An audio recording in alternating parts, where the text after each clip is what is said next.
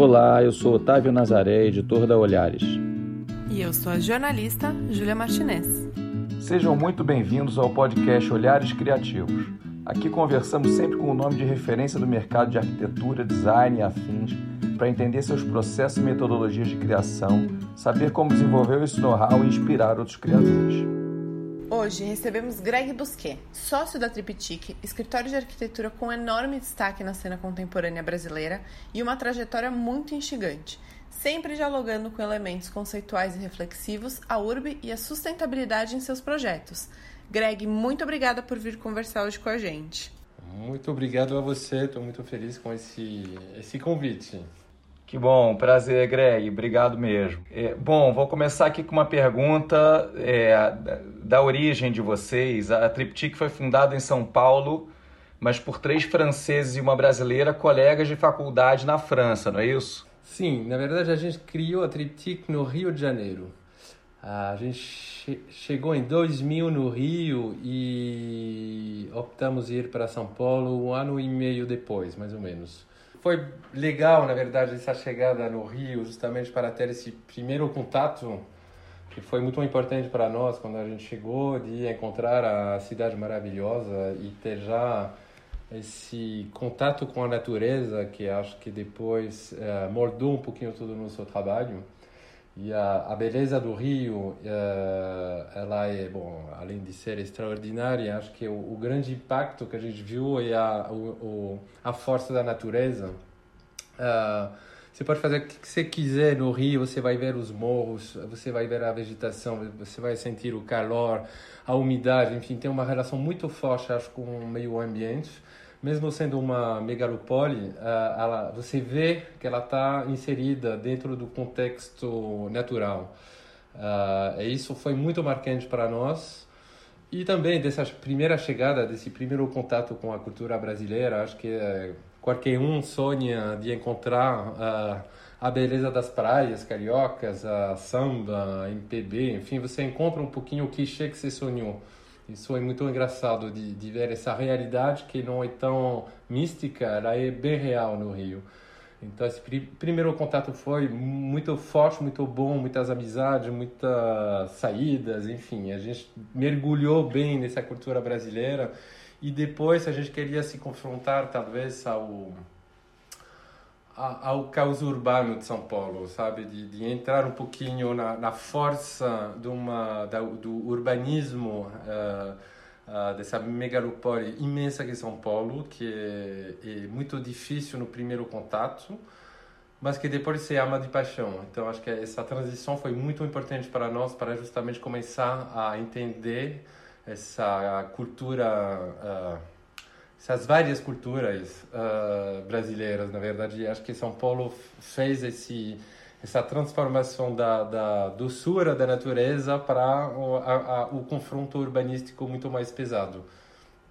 E, e, e, hoje amo de paixão São Paulo, amei eh, Rio, mas acho que essa transição foi necessária justamente para entender um pouquinho melhor essas, essas confrontações sociais, o urbanismo e, e conviver um pouquinho com, com as, as necessidades né, de, contemporâneas de como planejar uma cidade e construir arquitetura.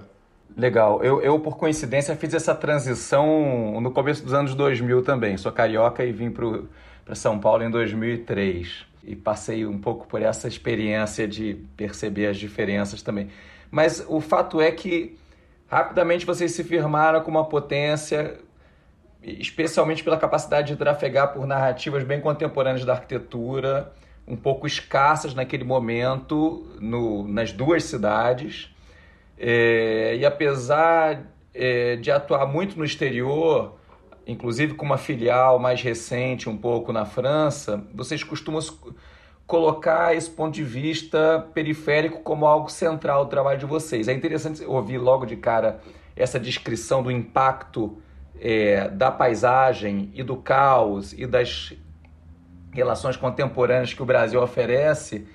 É, mas queria saber como que aconteceu essa aproximação conceitual né, é, e o amadurecimento dessa posição em relação a uma arquitetura que depois tem uma série de conceitos que vocês é, em que vocês ancoram o trabalho de vocês, que é, que reforçam essa questão de, da visão periférica, uma arquitetura com cara de Brasil, e mesmo atuando bastante, inclusive, lá fora também, né? Sim, acho que teve um, um percurso, a gente chama muitas vezes de tropicalismo invertido. Acho que foi um pouquinho isso. Né? A, a gente chegou lá do velho mundo no novo mundo e, e acho que a gente absorveu essas peculiaridades do Brasil e da natureza. A gente chegou com bagagem uh, de uma faculdade, com a Carol, que era brasileira, mas que fez os estudos com a, com a faculdade, com a gente, com o Gui Olivier. A gente tinha uma bagagem muito mais eh, europeia, vamos dizer, uma arquitetura contemporânea, comportada, linda, minimalista, enfim, bom, tinha tudo, todo esse percurso de, de juventude e esse choque que acabei de falar com, com o Rio no início e depois com essa natureza forte, uh, fez que teve um, uma absorção, acho que é tentar digerir um pouquinho esse contato violento com a natureza. Quando a, a gente vive na, na Europa, você tem muita dificuldade de achar um pedaço de, de natureza virgem. Né? Já foi tudo uh, ou cultivado ou arrumado, enfim, não tem essa mata atlântica virgem. Então, é um pouquinho regressivo isso, é quase primitivo. primitivo esse recontato com uma natureza exuberante que te põe em, em questão algumas a, a, a nossa a profissão quase né? a arquitetura em geral ela se insere num terreno e vai mudar para sempre sempre o que era a natureza para um, uma coisa construída mineralizada então temos um um, um, um papel e uh, uma necessidade de fazer isso de uma forma justa e respeituosa, porque a gente vai mudar para sempre o que era a natureza. Bom, uh, e quando a gente começou a pensar sobre, sobre essas transformações, essa digestão desses pensamentos, Uh, a gente já tinha, uh, lá na França, na faculdade, a gente começou já a estudar essa sustentabilidade, as, as normativas europeias já integraram uh, esses selos, que, que é tipo um aqua, o HQE, que obriga qualquer prédio de mais de 2 mil metros quadrados lá, que seja público, a integrar já um pensamento sustentável. Então, fazia parte um pouquinho de, desse processo de começar a entender Uh, a necessidade, quando você vê também os números uh, assustadores uh, da, da urbanização do mundo, quando a gente passou sete anos atrás, acho, a, mais de 50%, hoje estamos em 54% da população mundial que vive dentro da cidade. Então, o meio ambiente construído ele tem um impacto social hein, e de pensamento muito forte. E pouco a pouco é, é, a, a, a, tinha, não sei, essa dicotomia campo e cidade. De mais em mais as pessoas moram na cidade e a gente esqueceu o, o campo. Como que a gente pode hoje não voltar no campo, mas integrar o campo dentro da cidade? Foi um pouquinho esse raciocínio. E, e, esse trabalho com a natureza, não com enfeite sobre os prédios, mas tentar achar um meio, um meio construtivo quase, é um vocabulário de arquitetura que seja a própria natureza. E a, a, a gente começou a pensar como adequar nos, a nossa arquitetura. A gente fez um predinho na Vila Madalena em 2006, acho, né, que é hoje a Farm, aonde a gente fez essa síntese, talvez, desse pensamento, fazendo um prédio que, que tem uma fachada vegetalizada, mas low-tech a, a, fachada vegetal na época custava, se me lembro bem, 1.500 euros o metros quadrados. Era uma coisa de luxo. Ah, uma coisa fantástica, mas é muito, muita técnica, muito envolvimento de, de, de... Bom, em Paris tá, tá, é muito frio, não tem muita chuva, enfim. Você tem que pensar uma técnica. E aqui a gente sabia, com essa força da natureza, quando você vê as árvores quebrar as calçadas de São Paulo, parece que se, se todo mundo deixar a cidade, daqui a um mês a, a natureza vai retomar conta do território. Então, tínhamos já uma coisa muito simples, né? parece que você vai jogar essa semente na fachada, ela, ela vai brotar. Uh, foi um pouquinho isso, de, de tentar usar essa poesia né, da simplicidade tropical, dessa chuva, desse calor, dessa vida que é a água, para uh, pensar um prédio que usa uh, essa característica, mas de uma forma laotec, para não gastar, acho que não, não, não faz sentido. Então a gente uh, começou a pensar um, um, prédio muito didático para demonstrar como ele funciona. A gente fez um, um, uma coisa engraçada, a gente tirou todas as entranhas que a gente esconde no prédio, em tubulação, encanamento, uh, hidráulica e elétrica uh, fora do prédio à vista. Então você vê como uh, ele funciona até os reservatórios de água que estão no, no telhado para recuperar a água de chuva e todo o processo de recuperar essa água e jogar na fachada só para fazer brotar essa, essas pequenas sementes.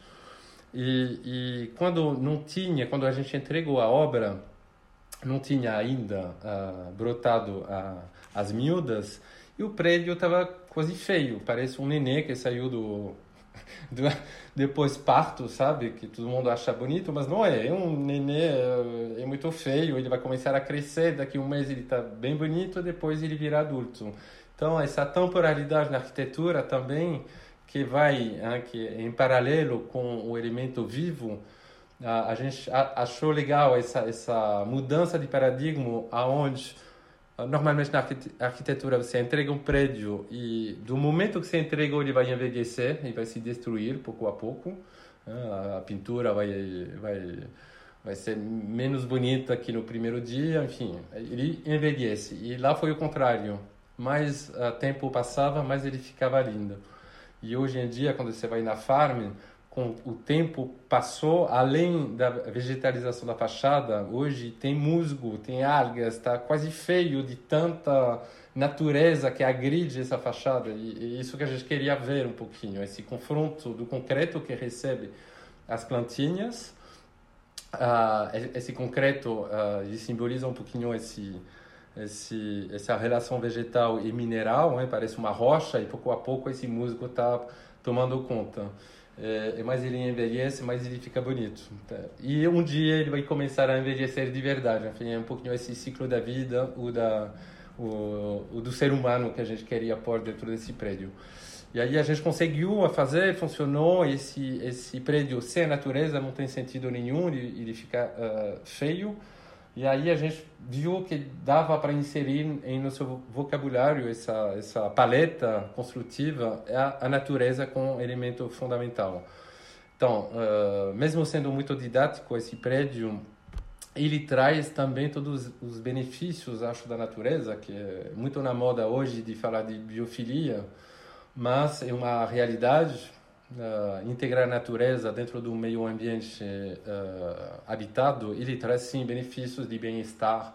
Ele traz insectos, uh, tem borboletas no prédio da farm, ele traz cheiros, enfim, ele, tem, ele, ele conforta um pouquinho o ser humano que, que esqueceu e em São Paulo muito essa relação com, com, com o vegetal e a natureza. Uma maravilha ouvir você falar. Eu tô aqui encantada, ouvindo, achando. De verdade. É, esse prédio é um dos três que vocês fizeram para Ideias Arvos ou não?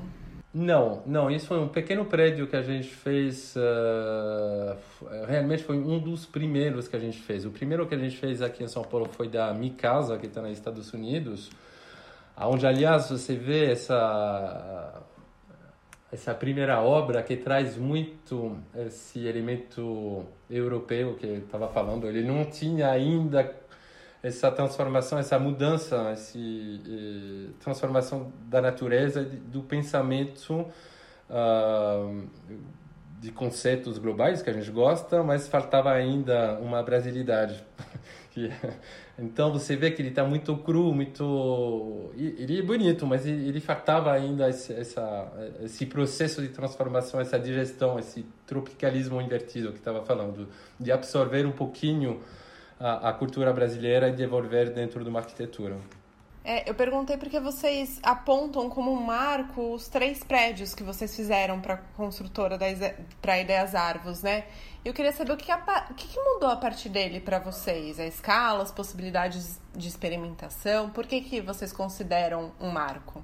Porque acho que o, o, o encontro na época com Ideias Arvos uh, ela, ela foi essencial, acho, para o, o, futuro da cidade. Aliás, e demonstrar que a incorporação ela pode dar, sim, uma boa arquitetura e, dois, um bom retorno. Acho que nunca tem que esquecer que somos arquitetos que atuamos dentro do mercado financeiro, uh, de incorporação, de etc. A gente somos arquiteto e arte e técnica. Então, arte, tudo bem, podemos ser super criativo, pensar a natureza, o meio ambiente, a integração social, enfim, muitos conceitos, macro conceitos assim extremamente importantes, mas tudo isso está sendo dentro de uma realidade financeira, com um cronograma, com entrega, com produto. E se a gente não consegue ah, fazer esse balanço existir, Uh, você não constrói, você, um, você pensa a utopia, que é muito legal fazer, é muito mais teórico, e a gente queria, e eu quero realmente ver acontecer a nossa arquitetura. Então tem que ter esse balanço importante.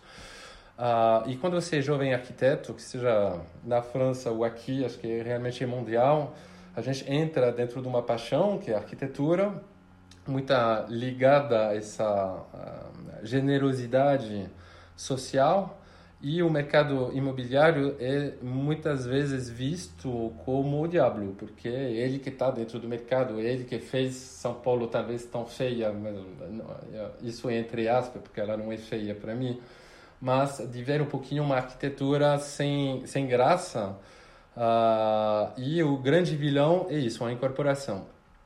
Uh, mas é a incorporação que constrói a cidade. Ela constrói a cidade mais rápida que o poder público. E, e muito no Brasil, infelizmente. É porque teve muitas décadas de, de, desconexão entre uma parte e outra aqui no Brasil, aqui em São Paulo, né? Não sei se você leu aquele livro São Paulo nas Alturas. Sim, sim, do Raul. É muito bom. É, ele fala muito disso, exatamente a, a gênese desse problema e tal, né? E e hoje a gente, todos nós ficamos felizes né, com esse movimento que iniciado pela Ideias Árvores, que hoje já tem outros, outras incorporadoras olhando para esse nicho. Né? É...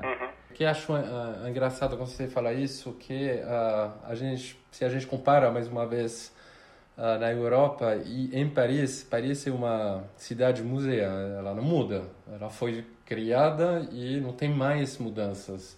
Tem alguns lotes que vão se abrir um pouquinho, alguns algumas regiões, mas no norte que estão sendo desenvolvidas, mas ela é muito, ela estagna. Então, o tempo da arquitetura e da mudança lá é quase zero. Não muda nada. Quando a gente chegou aqui em São Paulo, agora faz é, 19 anos que estou aqui, tem uma mudança de uma rapidez impressionante. A cidade está sendo feita e você vê ela crescer. A gente pode ser quase vovôs já, falando: ah, na, na, na, minha época aqui tinha uma pizzaria, tinha casinhas e agora tem prédios gigantes. Então está indo muito rápido. Então você vê também, isso é, é, é, assustador, mas ao mesmo tempo você vê que você pode ter uma, um impacto real e rápido dentro de uma cidade com uma boa arquitetura, mesmo sendo uma escala menor arquitetura, não o urbanismo, mas arquitetura, a boa arquitetura, arquitetura chama boa arquitetura. E é isso que a gente viu um pouquinho com a Ideias Árvores, que quebrou esse paradigma. Fazendo arquitetura boa, você não vai ganhar dinheiro como incorporador. Não foi verdade, foi um sucesso. A Ideias Árvores hoje é um case, acho que você vê no Brasil inteiro. Tem muita inspiração sobre esse primeiro passo que eles fizeram. E nesse encontro, então, para voltar na primeira pergunta, Uh, sim, tinha essa vontade da Ideias Árvores do Otávio de, e, e, do Felipe de mudar um pouquinho esse paradigma, tentar uma boa arquitetura, mas não só uma arquitetura uh, design. Acho que foi um pouquinho além disso. Eles estavam abertos a esses conceitos mais sociais, talvez, para mudar e impactar dentro do espaço público.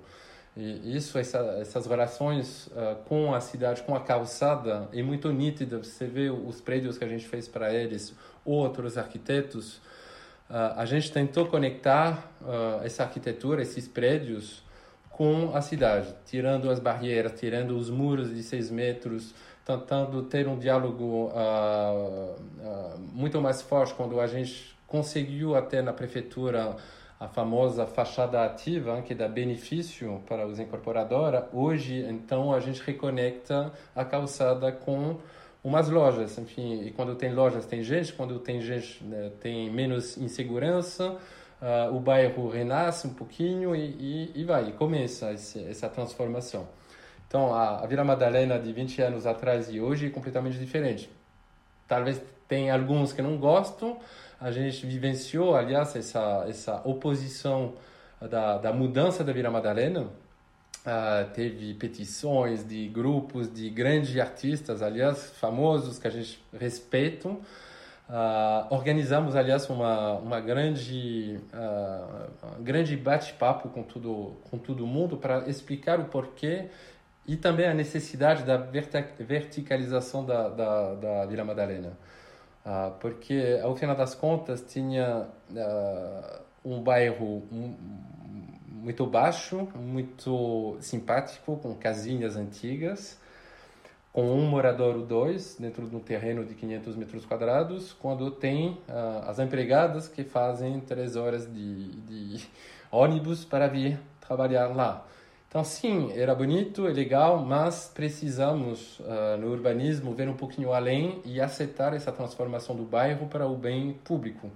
Então, sim, tem que eh, verticalizar. Óbvio que a gente vai perder charme, que a Vila Madalena era um, um bairro X que vai se transformar. Agora, como que a gente transforma isso? É, é aqui que a gente pode intervir e a visão e a aceitação da, da Ideias Árvores de integrar esses pensamentos para reconectar o próprio bairro com as ruas e fazer essa transformação bem planejada e bem pensada faz que hoje a, a, vila não foi destruída. Pelo contrário, acho que ela teve um, um, um crescimento, talvez. Uh, e aí vem sempre essa questão do, do, que os terrenos valem milhões agora, que, o, que tem essa gentrificação um pouquinho da Vila Madalena. Mas uh, é, é, um passo necessário, eu acho, e não é tão verdade. Agora, a, a gente, aliás, está fazendo um prédio com ideias árvores para uh, não é moradia popular, mas que abre a possibilidade de comprar até 10 salários mínimos. Uma vez que você ultrapassou os 10, você não pode comprar mais. Então, ele está dedicado para uma renda um pouquinho menor e começar a ter essa mixidade social que é essencial ao futuro de um bairro, senão tem essa gentrificação. Uh, e a gente começou então a trabalhar com eles, vendo uh, essas propostas um pouquinho mais novas, como conectar o terreno com a cidade, como uh, tirar as barreiras, como oferecer produtos de vida diferenciados. Será que é necessário fazer o famoso catálogo de venda com o gourmet à piscina, o home theater, o negócio para kids, para adolescentes, para não sei o quê, para coisas que quando você entra nos prédios hoje são vazios sempre, mal feitos mas necessários para catálogo uh, de venda. E quando a gente pensou com eles, uh, vamos fazer o que é necessário, que está uh, sendo possível. Por exemplo, se no terreno não tem insolamento, insolação direta do sol na piscina, a gente sabe que essa piscina nunca será usada, porque ela vai ficar fria. Então a gente não faz. Tira a piscina e faz um, um não sei, um salão de festa legal, bem pensado para os moradores. Então teve essa adequação um pouquinho além do, do marketing de venda para uns usos reais. Tinha uma geração também de jovens brasileiros que foram fazer MBA nos Estados Unidos, na Europa, que voltava para São Paulo sem achar um produto de qualidade bem pensado de arquitetura, de, de bonita, de oferta de produto de apartamento legal. E acho que essa sintonia de época fez que funcionou muito bem e que começou a ser visto uh, pelos outros incorporadores como um exemplo. Então a gente conseguiu, talvez com eles, a desenvolver esse pensamento de boa arquitetura, bom produto, talvez não repetir sempre a mesma coisa e oferecer um, um pensamento digno de arquitetura, então de localidades do terreno proposto. Isso é uma, bom, só para falar e falar, mas é uma das grandes características, acho, uh, do nosso processo de trabalho. Uh, eu sempre falo que a gente uh, tem um pensamento local, que é a, a compreensão do global e do local.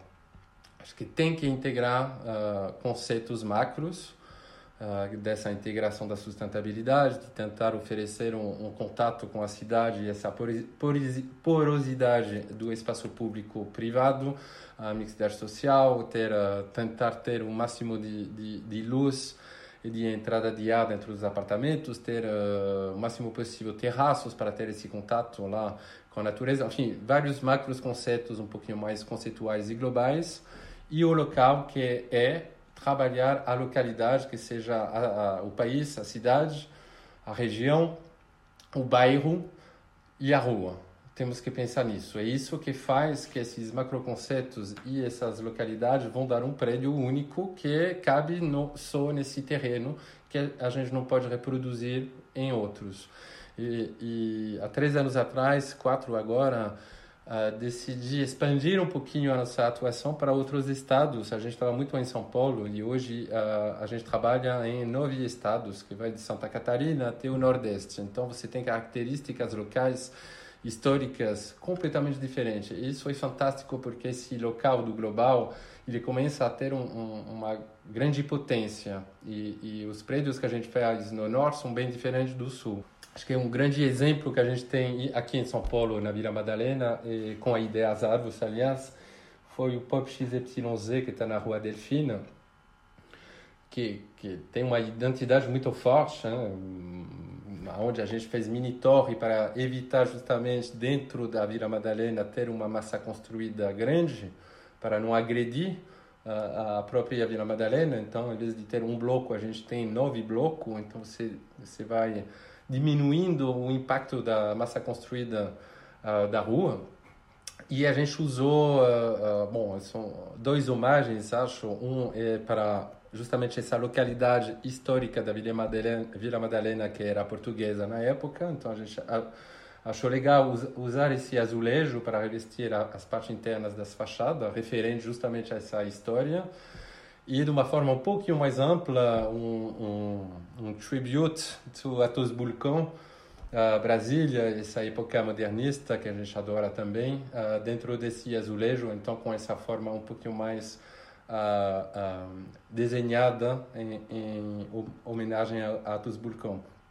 E as partes externas são revestidas de concreto projetado, lá muito granulado, que você acha em todas as casinhas da Vila Madalena. Então, esse, prédio você não pode pôr nem em Belo, Belo Horizonte, nem em, em, Santa Catarina ou uh, em Fortaleza. Então, ele pertence a esse terreno.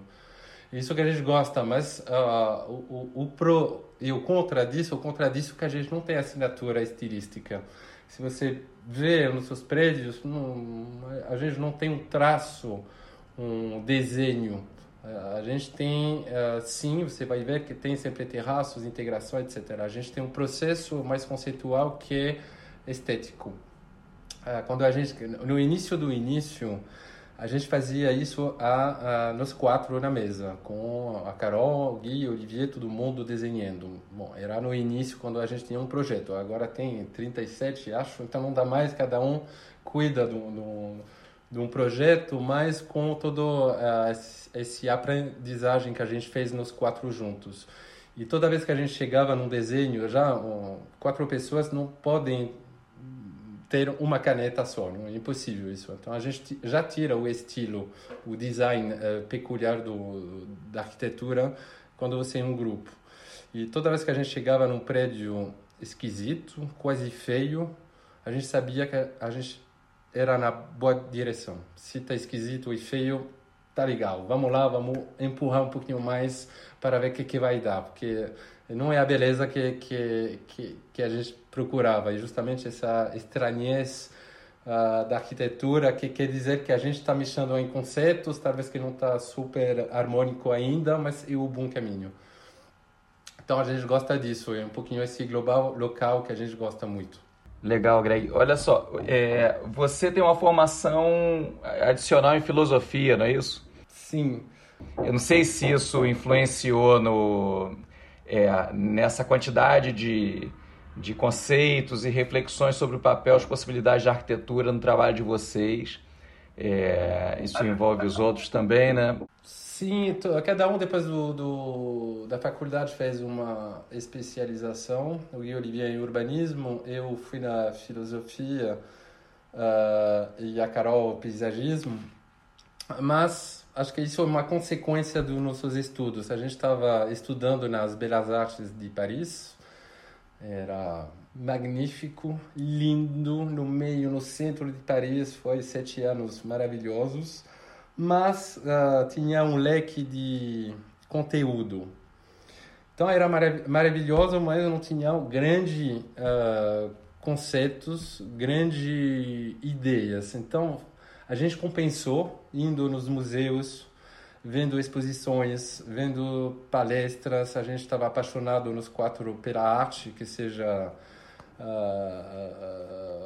uh, cinema, que seja instalações, que seja quadros. Enfim, a gente sempre achou que a, a, a arquitetura ela é transversal e ela tem que pegar de todos os horizontes, porque a gente está construindo para gente que tem essas formações, enfim, que cada um tem um olhar sobre a arte, sobre a música, sobre o teatro, sobre qualquer coisa. E temos que integrar isso um pouquinho nesse, nessa, nesse pensamento, nesses conceitos. Então a gente se formou muito uh, em museus e palestra e depois a filosofia talvez foi uma consequência dessa vontade de nós quatro de ver um pouquinho de tudo uh, e de sair um pouquinho da, do dogmatismo da arquitetura. Uh, então, de ter uma escola um pouquinho ruim ajudou a ser melhor, acho. Uh, mas o dogmatismo, que é um outro problema que a gente tem também na europeia, a gente viu aqui, quando a gente chegou, tinha ainda as grandes, a grande Irlanda, Oscar Niemeyer, que a gente encontrou, pessoa fantástica, de uma gentileza incrível, um talento imenso, mas era essa lenda que todos os estudantes olhavam, enfim, tinha esse peso né, do dogmatismo modernista no Brasil muito forte na, nas faculdades. E a gente chegou com outra bagagem. Isso, isso responde um pouquinho nessa primeira pergunta. A gente chegou um pouquinho como ovnis aqui, uh, com uma linguagem diferente, um pouquinho uh, longe do modernismo, muito mais na, na, no, no, nesses pensamentos conceituais uh, mais apaixonado pela arquitetura brasileira. Acho que a arquitetura brasileira tem um impacto mundial imenso e do Paulo Mendes da Rocha, do Vila Artigas e Lina Bobardi, que a gente chama de paixão também, são grandes uh, ícones e mestres da arquitetura. E faltava, tinha um gap entre eles e uh, uma nova geração, que está chegando agora, mas 20 anos atrás tinha um pouquinho essa flutuação de não ter um grande movimento, tinha o Isai, o Márcio, etc., que tinha nichos bem uh, peculiares né, do, do neomodernismo, com imenso talento também, mas a nova geração não estava ainda crescendo. E hoje acho que sim, ela está, tem muitos bons arquitetos hoje em dia. Uh, mas é isso, a gente estava realmente tentando picotar um pouquinho todas as artes possíveis, a filosofia, o, o etnologia, enfim, tudo que dava um pouquinho de conteúdo nos conceitos. Legal. A gente falou aqui, você comentou sobre a nova, essa nova, essa nova sede do escritório em Paris, né? Essa expansão para Paris. Falou também que tá, vocês estão expandindo pelo Brasil. Você, você fala de tropicalismo, você fala muito da arquitetura brasileira. E nos projetos estrangeiros, como é que funciona a criação? Você leva um pouquinho do Brasil para fora? Com certeza. Sim, sim, sim, sim, sim. Uh, bom, a, a, gente tem muito orgulho de ter um escritório brasileiro de São Paulo. Acho que a gente abriu em 2008, então oito anos depois. Uh, então toda essa formação do jovem arquiteto, uh, da prática da arquitetura, foi feita aqui. E, e, e um, acho que viajar é a coisa mais importante no, no, na sua vida profissional, porque ela abre mente, ela, ela mostra o, o, o, o planeta como uma coisa única e pequena. Você não está só em Paris com arquitetura uh, francesa, etc. Você começa a ir no Brasil, então no mundo, porque você se abre para tudo. Você é uma esponja depois muito mais internacional, acho. E quando a gente voltou lá, a gente trouxe com certeza toda essa relação com a natureza que a gente fez aqui, esse tropicalismo, essa sensualidade brasileira, acho, uh, que falta talvez na arquitetura europeia, que é muito mais dura. Então, sim, a, a gente trouxe uh, essa visão que a gente tem da integração das plantas lá, uh, dessa relação com, com a natureza uh, e esse olhar, talvez, o modernismo na Europa, na Europa não funcionou. Acho que a gente pode falar, você pode parar qualquer pessoa na, na rua em Paris, você fala do Le Corbusier, ele sabe que é um grande arquiteto, mas é horrível. Porque foi muito higienista. Ah, e, e, e, quando você faz um prédio modernista ah, no inverno, em fevereiro, lá na subúrbia de Paris, onde não tem mais, está chovendo, é, é difícil, essa relação é muito difícil. Põe o mesmo a Tijuca dentro de um terreno exuberante de natureza, ele virá magnífico.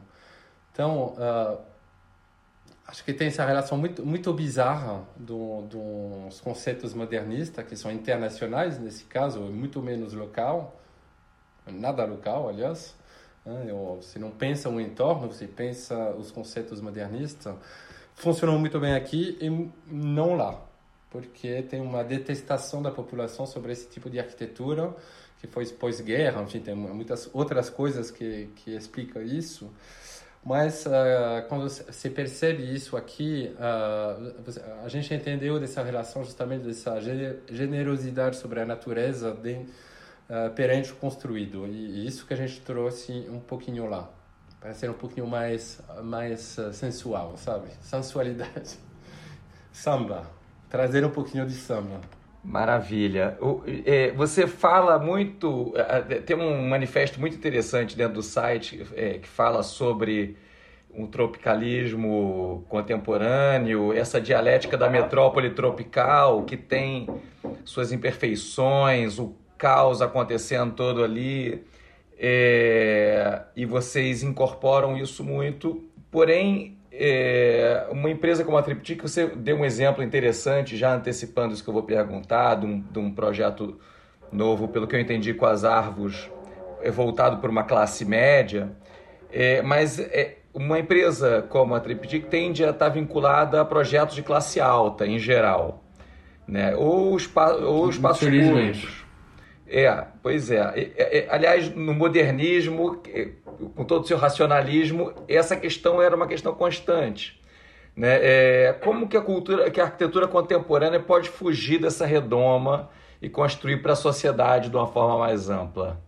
Então, infelizmente, talvez isso é uma realidade, uh, uma realidade que está ligada à política e ao poder público. Uh, para simplificar um pouquinho, na França, a maioria da, dos concursos e licitações que a gente faz é para uh, o público. Quando você vence, ela está sendo construída. É, um, é um, uma maneira uh, de planejamento urbano que funcione, que nunca falhe. Você vai. E a maioria das propostas, em geral, quando você é jovem arquiteto, é para uh, moradia social. Então tem uma coisa muito bizarra na, na França, porque tem leis bem restritivas. Hein? Por exemplo, 20% de cada município tem que ser uh, oferecido para a moradia uh, social. Tem, senão você tem multa. Então os municípios vendem uh, para a incorporação especializada em moradia social e se constrói. Por isso tem licitações públicas. Em geral são jovens arquitetos, porque eh, essas licitações estão são, são mais são menores então uh, e são bem abertas a esse público de jovens arquitetos uh, resumo da, da, da ópera a, a, arquitetura mais contemporânea mais usada lá é para moradia social é, é legal, é genial. Então são os primeiros a ter todos esses conceitos novos da arquitetura, esses terraços. Você vê muitos exemplos maravilhosos para moradia social. E porque a moradia social funciona também, que tem essa mixidade uh, pensada até na parte da incorporação pública, privada pública, né, dos incorporadores desse tipo de prédio, que vão ter uma mixidade interna de uso e de proposta de produto. Então, tem um terço do prédio que é para uh, compras de apartamentos de baixa renda, uh, um outro terço é para aluguel de grande, uh, uh, de muito baixa renda, e um outro que é uma outra categoria. Então você não vai misturar ainda grandes ricos com grandes pobres, mas você já começa a ter uma, uma oferta um pouquinho diferenciada. Até que, entre aspas, essas moradias sociais existem também em prédios no melhor uh, bairro de Paris. Assustou todo mundo, mas provou que funcionou. Pelo contrário, você dejantrifica um bairro e todo mundo está feliz com isso. Uh, uma ASP. E aqui, quando a gente chegou, a gente queria, óbvio, qualquer arquiteto quer mudar a sociedade, então por isso você quer oferecer seus serviços a, a esse tipo de população. Só que tem muito poucas licitações. As licitações, quando você vence, tem 2% de. Estou exagerando, óbvio, né? só para passar a, a ideia. Não vai para frente, está parada, está corrupta, não sei o quê. Enfim, está muito complicado de, de evoluir com isso. Até a, a, Minha Casa Minha Vida são, são orçamentos muito pequenos, mas tem grande empresa. Enfim, é muito complicado atuar dentro desse mercado. A gente venceu, aliás, cinco ou seis anos atrás um concurso, uma licitação para CDHU. Então a gente fez um, uma tipologia de CDHU super legal, linda, com esse, esses conceitos de integração e tudo, mas está ainda numa gaveta, não sei aonde, nunca foi feito. Uh, a gente fez todo um, um, um ganhamos também um, concurso para refazer duas favelas no Rio de Janeiro, mas não foi para frente. Enfim, a gente se bate de frente contra a política, o poder público. Então você tentam e você não consegue. Uh, mas não é que a Triptych é triple A, não, não isso, isso, eu sei porque a gente está ouvindo isso muitas vezes de nossos próprios clientes que até não ousa ligar para a gente porque vai ser caro demais, mas não é bem assim. Uh, uh, acho que é o, o, o, fazer boa arquitetura com, com um, um um objeto, um briefing e, e um orçamento mínimo uh, é, é, tão fácil ou difícil que fazer a mesma coisa para um prédio AAA. Acho que a, a criatividade ela não tem preço ou, ou ela não precisa de orçamentos. E muitas vezes menos tem, mais você é criativo, ao final das contas. Eu estava falando desse prédio que a gente fez na Vila Madalena, Lautec, a gente usou para regar essas plantas, um tigre que você, sabe, os, os canos tigre de plástico que você compra no Leroy Merlin. Não precisa ser carro. O que é importante é o, esse prédio. Então, sim, a gente gostaria muito mais atuar. Uh, tem essa dificuldade mais uh, bom de, de poder público e de, de, de, tentar entrar nesses mercados, mas a gente gostaria. Mas uh, é, é, terrível de ouvir isso, porque realmente é uma vontade, não é um posicionamento, é uma vontade. Uh, não é um posicionamento de ir no, no, nas obras mais, mais, com mais dinheiro. É, é, é um fato, infelizmente. Ah, é, é, infelizmente, porque, enfim, seria uma cidade tão melhor, né, se desse certo. Sim, sim, sim, sim, sim, sim.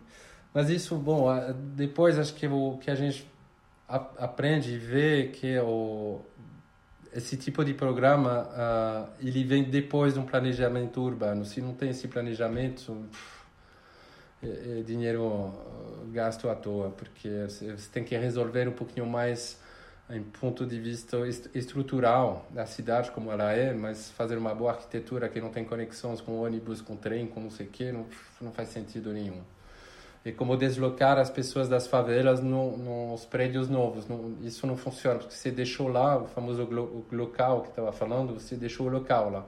Você deixou a humanidade, a cultura deles, a história da favela e você repõe lá. Não, não funciona isso. Você tem que ou atuar dentro da, da localidade e, e ter um pensamento de reconstrução, talvez pensado por quê, como mas uh, esse emocional que, que existe dentro de um território, você tem que trabalhar com ele. Você não pode deixar ele lá e achar que vai ter um outro só trazendo uma população. Não funciona isso.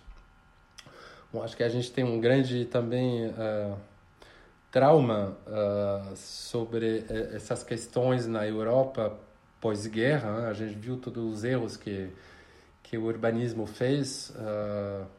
Não, não foi por por vontade, foi para dar moradia. Depois da guerra tinha uma pressa imensa, então faltou tempo talvez de pensar um pouquinho melhor, mas tinha que dar um teto para as pessoas.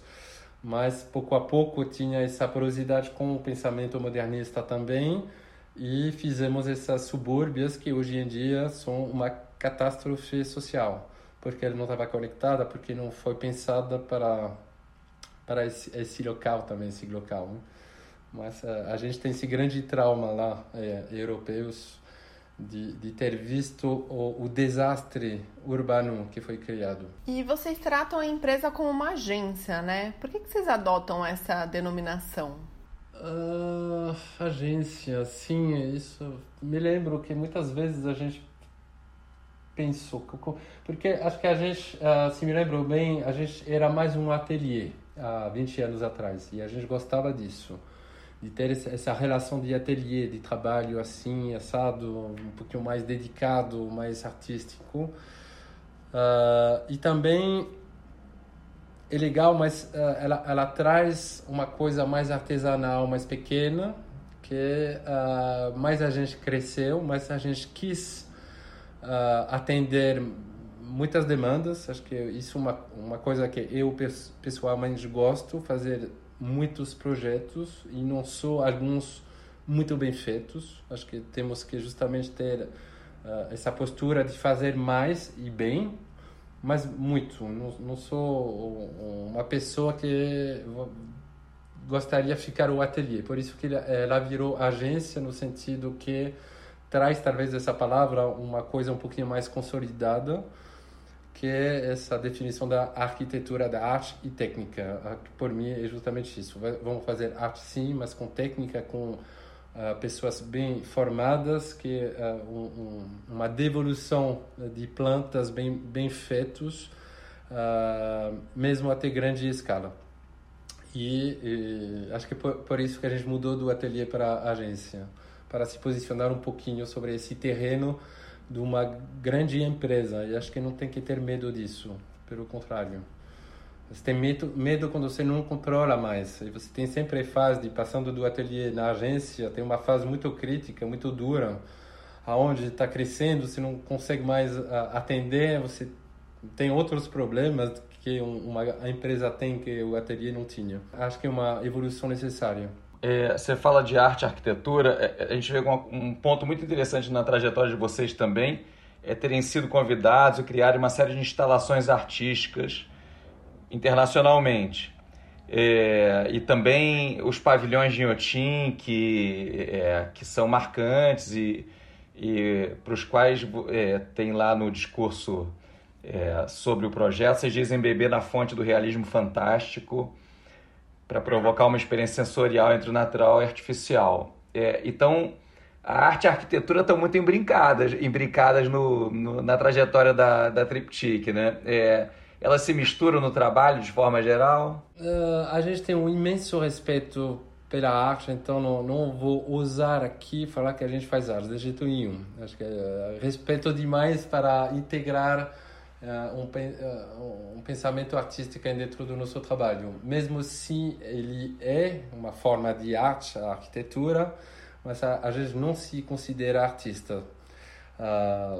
Porque porque não é a mesma coisa. A gente tem um imenso respeito, a gente gosta de ir até o limite. Aqui, em alguns, algumas instalações, é sempre um prazer imenso de fazer isso, que põe a gente em situações terríveis de página branca, de, sabe, do tremor, porque pouco a pouco a gente conseguiu em 20 anos ter um processo de trabalho bem agora como ele é processual e conceitual a gente tem métodos para começar a enxergar um terreno e, e saber como que a gente vai evoluir passo a passo.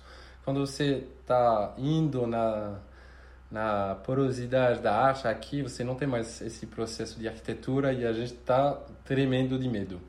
Um de ser ridículo de não ser artistas e etc mas é um frio na barriga que a gente gosta muito.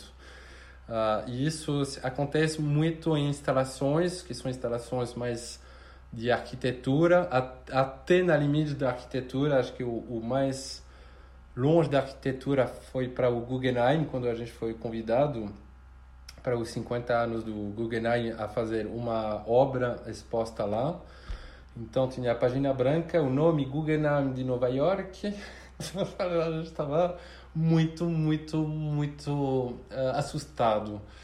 E a gente conseguiu aí na limite, sim, da arte, nesse, da arquitetura nesse caso, voltando ao primitivismo que estava falando, que, que era a base da arquitetura. A gente criou criaturas bizarras com palha, então sempre essa relação com o tropical e, e a materialidade aí um pouquinho mais sensual.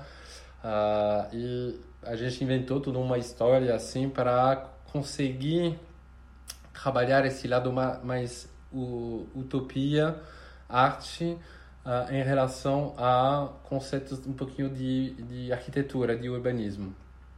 Então a gente gosta muito de fazer, mas dá sempre medo. Legal. E a Triptych tem também uma expertise em construção sustentável, né? A gente até chegou a falar um pouquinho de sustentabilidade aqui é, com construções de uso intensivo de alta e baixa tecnologia em função das soluções sustentáveis. O que tem norteado essa pesquisa de vocês e esse trabalho? A necessidade absoluta de fazer isso porque nosso planeta está morrendo. Mas basicamente é isso. Uh, é uma coisa sincera. Uh, a arquitetura é um, um, um gasto imenso de carbono que seja na, nos materiais, a criação dos materiais, do concreto, uh, do aço, etc., de uma obra que gasta muita energia e depois no uso, né? Uh, no ar-condicionado, enfim, tudo. Então, temos uh, a possibilidade, como arquiteto, de trabalhar isso, porque estamos, somos os próprios fornecedores desse desastre. Uh, e eh, acho que tem duas coisas que a gente gosta de fazer: uh, a sustentabilidade uh, visível e invisível. Tem uma que é muito técnica, que é a invisível, uh, uh, onde você pode ter muitos recursos de, de técnica para ter painéis fotovoltaicos, geotermia, mu muitos, muitas coisas que mudam, que precisa de um investimento um pouquinho maior de 15 a 20% no início, mas que dá um retorno no futuro de gasto imenso. E, e tem sempre esse problema. Uh, você acha que o, o, investidor vai gastar mais no início, quando ele vai vender depois, e tem sempre essa relação muito complexa de pensar a sustentabilidade. Uh, temos todos os recursos, mas, como falei, é um empreendimento que tem uh, dinheiro envolvido e tem que balançar isso. Mas de mais em mais contém normas, conscientiza conscientização disso e a única coisa positiva que talvez a pandemia trouxe é esse posicionamento uh, uh, forte da população sobre esses acessos a ar livre, à natureza, enfim, ter a vontade de evoluir um pouquinho com isso. E a passiva é uma volta a, a, pensamentos antigos. E quando você vai justamente no Nordeste, por exemplo, você tem todo um catálogo uh, da arquitetura passiva e sustentável para se prevenir da insolação, da, de ter ventilação cruzadas. Enfim, tem coisas que já foram pensadas e feitas há, há muitos anos atrás que funcionam muito bem e que a gente abandonou porque o ar-condicionado chegou. E temos que voltar um pouquinho sobre é, é, essas coisas simples que participam, acho, de uma beleza de arquitetura, porque você vê a máquina, mais uma vez o processo, o processo uh, de um brise, você entende perfeitamente para que ele serve e dá um ornamento que não é gratuito, mas sim que tem função. E com é, o posicionamento da insolação do prédio, quando você pensa terraços que te permita, por exemplo, ter um acesso externo do apartamento, o próprio terraço faz um brise horizontal que protege do sol. Ele permite também ter uma janela piso-teto, porque você vai quebrar o sol e você tem regras de bombeiros com as chamas, etc., com um terraço que te permita abrir de mais em mais essas janelas. Enfim, tem várias uma sinergia de posicionamento que faz que você está ao mesmo tempo sustentável na, na, no gasto de energia, mas também que você uh, traz confortos ambientais dentro do, do apartamento e participa de uma arquitetura geral. E, e, hoje tem um caminho que a gente gosta muito, que a gente fez, uh, o primeiro prédio que a gente fez de madeira foi na França, há uh, cinco seis anos atrás, que acho um dos materiais do futuro, uh, que é o único material de construção que chega com um crédito positivo de carbono. É, é, é bizarro isso. Qualquer qualquer material no mundo ele gasta energia para ser fabricado. Uh, e a madeira não, ela chega com uh, ah, 20 anos de vida de uma, árvore, ele vai uh, harmonizar todo o CO2 da vida dele dentro desse material, que além de fazer isso é muito bonito, uh, tem uma grande resistência e muito sensual também, é muito natural, uh, é bom de tocar, nunca está frio quente, enfim, tem acho que todas as possibilidades para começar a repensar um pouquinho a arquitetura no, no, nesse movimento da construção em madeira. E, e num projeto como esse Age eh, 360 em Curitiba, em que tem uma questão muito importante das certificações de sustentabilidade, né, para ranquear isso, tal, como que o trabalho se adequa às demandas e protocolos necessários nesses casos? Então, nesse caso do, do EGE, uh, que está em Curitiba, então, uh, a, bom, a gente tinha um, acho que um, um, posicionamento, uma responsabilidade também forte no sentido que a gente eh, implantou lá uma torre vertical alta, hein, de 130 metros, então, o impacto uh, energético é gigantesco fazendo uma torre. A gente sabe que mais você verticaliza, mais você gasta energia que construir de uma forma horizontal. A, a própria torre, ela está esculpida, e aí que o local vem entrando, pela própria lei do urbanismo da região, que dá uns chanfros de construções que você não pode ultrapassar, e são esses chanfros que uh, uh, cortaram a torre que dá exatamente essa forma peculiar. Eu, isso foi um, pouquinho o design muito simples. No design, justamente, foi a própria as leis de prefeitura que escutaram a, a torre, entre aspas. E depois a gente conseguiu uh, trazer em todos os apartamentos, em todos uh, terraços para cada um e uh, jardineiras com gotejamento e dreno. Né? Isso é uma condição essencial se você quer vegetalizar um, um prédio. Tem que ter é, essa técnica ligada à, à, à vegetação para ela sobreviver e não é, e não cuidar também. A gente sabe que se o, o, prédio não está habitado, ninguém vai cuidar das plantas. Então você tem todos esses recursos que fazem que a planta sim pode crescer então foi a, primeira coisa que a gente fez com a incorporadora G7, que ajudou, que queria ter essa retribuição, essa generosidade, já que a gente faz uma torre, então vamos usar uh, o vegetal, sim, e depois todos os recursos passivos que falei uh, uh, e técnicos que são feitos para ter essa certificação e achar um baixo impacto ambiental. E além disso, foi focado muito sobre o wellness. É engraçado que a gente começou isso antes da pandemia, mas que é uma das, das coisas que a gente vê hoje, essa demanda sobre o wellness, uh, evitar um pouquinho o crossfit e ir mais no yoga, sabe? Ter essa essa sutileza de, de oferecer para os moradores um ambiente uh, calmo, com natureza, com planta, com cheiros, com spa, com a, a, acesso a espaços externos e água, com as piscinas, etc. Então tem esses dois trabalhos um pouquinho mais visíveis das jardineiras, etc. E os passivos que são essa técnica forte de tentar minimizar o, o impacto na obra, nos materiais e etc. E no ano passado, nós e todo o mercado sentimos muito o falecimento da Carolina, que era sua sócia e a única brasileira né, da sociedade. Como é que vocês têm reorganizado a liderança do escritório? Os sócios têm funções específicas? Não, sim, foi óbvio um grande choque. Foi era sócia, amiga, irmã, enfim, tudo que você pode imaginar. Foi muito difícil para nós. Uh, para a empresa Tritic, uh, a gente já tinha, como falei, no início a gente trabalhava nos quatro ao redor de uma mesa, demorava muito tempo, mas era muito gostoso e a gente formou justamente essa identidade assim, essa, esse estilo que não é um.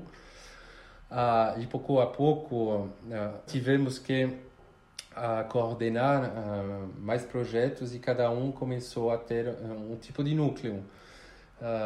então a gente organizou isso de mais em mais e até quando abrimos a França, depois Guy e Olivier foram para lá para cuidar dos projetos europeus. Uh, sempre com o pé aqui, mas uh, era um pouquinho essa organização. A gente tinha a sorte de ser quatro e de dividir um pouquinho esses núcleos e, e manter o, o, o, escritório dessa forma. Então, não, foi fácil de reorganizar um pouquinho a empresa. O, o choque emocional era muito duro para a empresa, foi mais uh, simples, vamos dizer assim, se posso falar assim, mas é isso. É, isso é sempre duro, né? É, bom, para concluir, Greg, é, tantas conquistas numa história relativamente breve como a da Triptych, é, o que, que vocês esperam buscar para o futuro da empresa? Tem alguma coisa além do que vocês já fazem, do que vocês já buscam, que está no radar? Sim, acho que são, uma coisa é continuar essa expansão fora das fronteiras isso me interessa muito para ter justamente desse global local um local ainda mais peculiar uh, e, e, reinventar um pouquinho isso. Acho que é sempre bom de, de viajar e de entender novas culturas, então inserir isso dentro da equação com culturas bem diferentes, então pode ser já na Latinoamérica, América Latina, mas depois asiática talvez, isso deve ser bem interessante de trabalhar e tentar ter esses nichos que a gente falou, de tentar ter a possibilidade de trabalhar para o, uma coisa mais social e pública também, fazer equipamentos, uh, seja qualquer coisa, mas um equipamento uh, público. Acho que isso é uma, uma grande, grande coisa que a gente gostaria de fazer aqui no Brasil. Seja um teatro ou uma estação, qualquer coisa. Legal. Pô, é incrível o trabalho de vocês, muito parabéns, cara. Enfim, você, Obrigado. É, vocês têm todo o reconhecimento ao longo desse tempo. Como a gente falou no começo, foi uma trajetória que se impôs desde o começo de uma forma interessante, fazendo coisa é, fora do previsto aqui na, no nosso mercado brasileiro. É, e, mas é sempre encantador ouvir essa história. Te agradeço, muito gostosa a conversa. Obrigado a vocês. Imagina, prazer.